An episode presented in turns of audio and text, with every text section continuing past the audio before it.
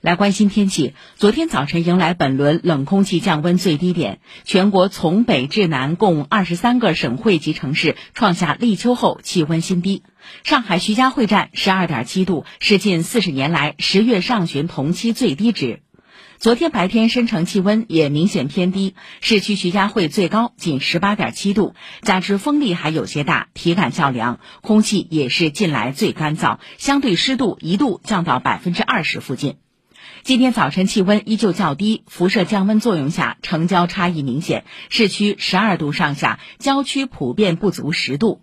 白天气温有所上升，最高二十度上下，体感上会温暖不少。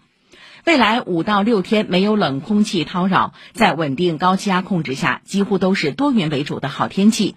蓝天、阳光、舒适的温度一样都不少，最低气温大多在十七度上下徘徊。白天最高气温慢慢回升到二十四度，秋天渐入佳境，一年中最舒适的时段又将来临。